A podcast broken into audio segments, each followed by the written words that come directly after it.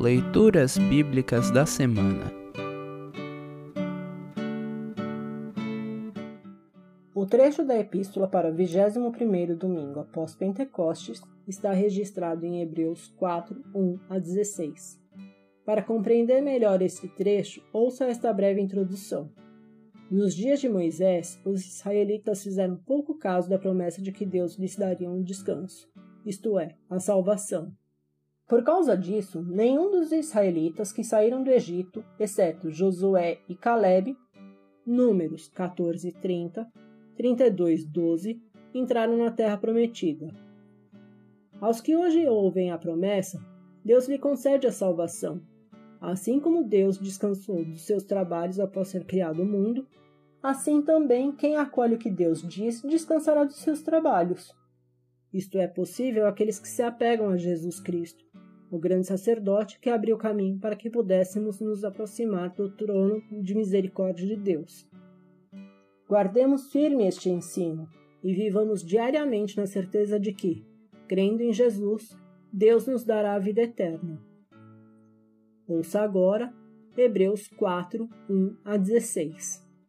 Hebreus 4, 1 a 16. Deus nos deixou a promessa de que podemos receber o descanso que ele falou. Portanto, tenhamos muito cuidado para que Deus não julgue que algum de vocês tenha falhado deixando assim de receber esse descanso. Pois, assim como aquelas pessoas ouviram, também nós ouvimos a boa notícia. Elas ouviram a mensagem, porém ela não lhes fez nenhum bem, porque, quando a ouviram, não a receberam com fé. Portanto, nós, os que cremos, recebemos o descanso prometido por Deus, como ele mesmo disse. Eu fiquei irado e fiz esse juramento eles nunca entrarão na terra prometida, onde eu lhes teria dado descanso. Ele disse isso, embora o seu trabalho já estivesse terminado desde o tempo em que havia criado o mundo. Pois, a respeito do sétimo dia está escrito o seguinte em alguma parte das Escrituras Sagradas: No sétimo dia, Deus descansou de todo o trabalho que ele havia feito. E o mesmo assunto é repetido: eles nunca entrarão na terra prometida, onde eu lhes teria dado descanso. Aqueles que foram os primeiros a ouvir a boa notícia não tiveram fé, e por isso não receberam esse descanso. Portanto, há outros que vão recebê-lo. A prova disso é que Deus marca outro dia, chamado Hoje. Ele falou disso muitos anos depois, por meio de Davi, no trecho das Escrituras já citado. Se hoje vocês ouvirem a voz de Deus, não sejam teimosos.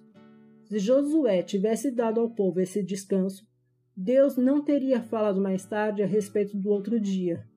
Assim, ainda fica para o povo de Deus um descanso, como o descanso de Deus no sétimo dia. Porque quem receber o descanso que Deus prometeu vai descansar de todos os seus trabalhos, assim como Deus descansou dos trabalhos dele. Portanto, façamos tudo para receber esse descanso, e assim nenhum de nós deixará de recebê-lo como aconteceu com aquelas pessoas por terem se revoltado.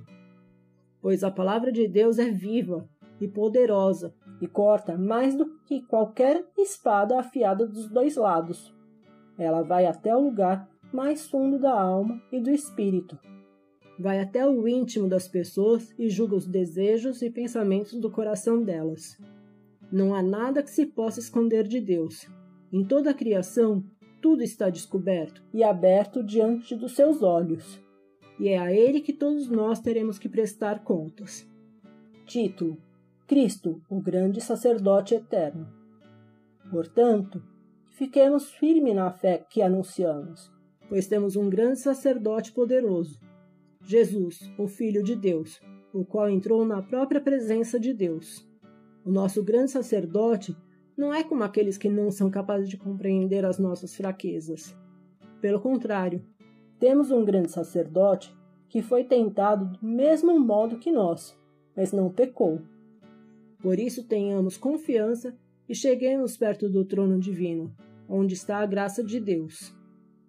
Ali receberemos misericórdia e encontraremos graça sempre que precisarmos de ajuda. Assim termina o trecho da epístola para esta semana. Congregação Evangélica Luterana Redentor Congregar, Crescer e Servir.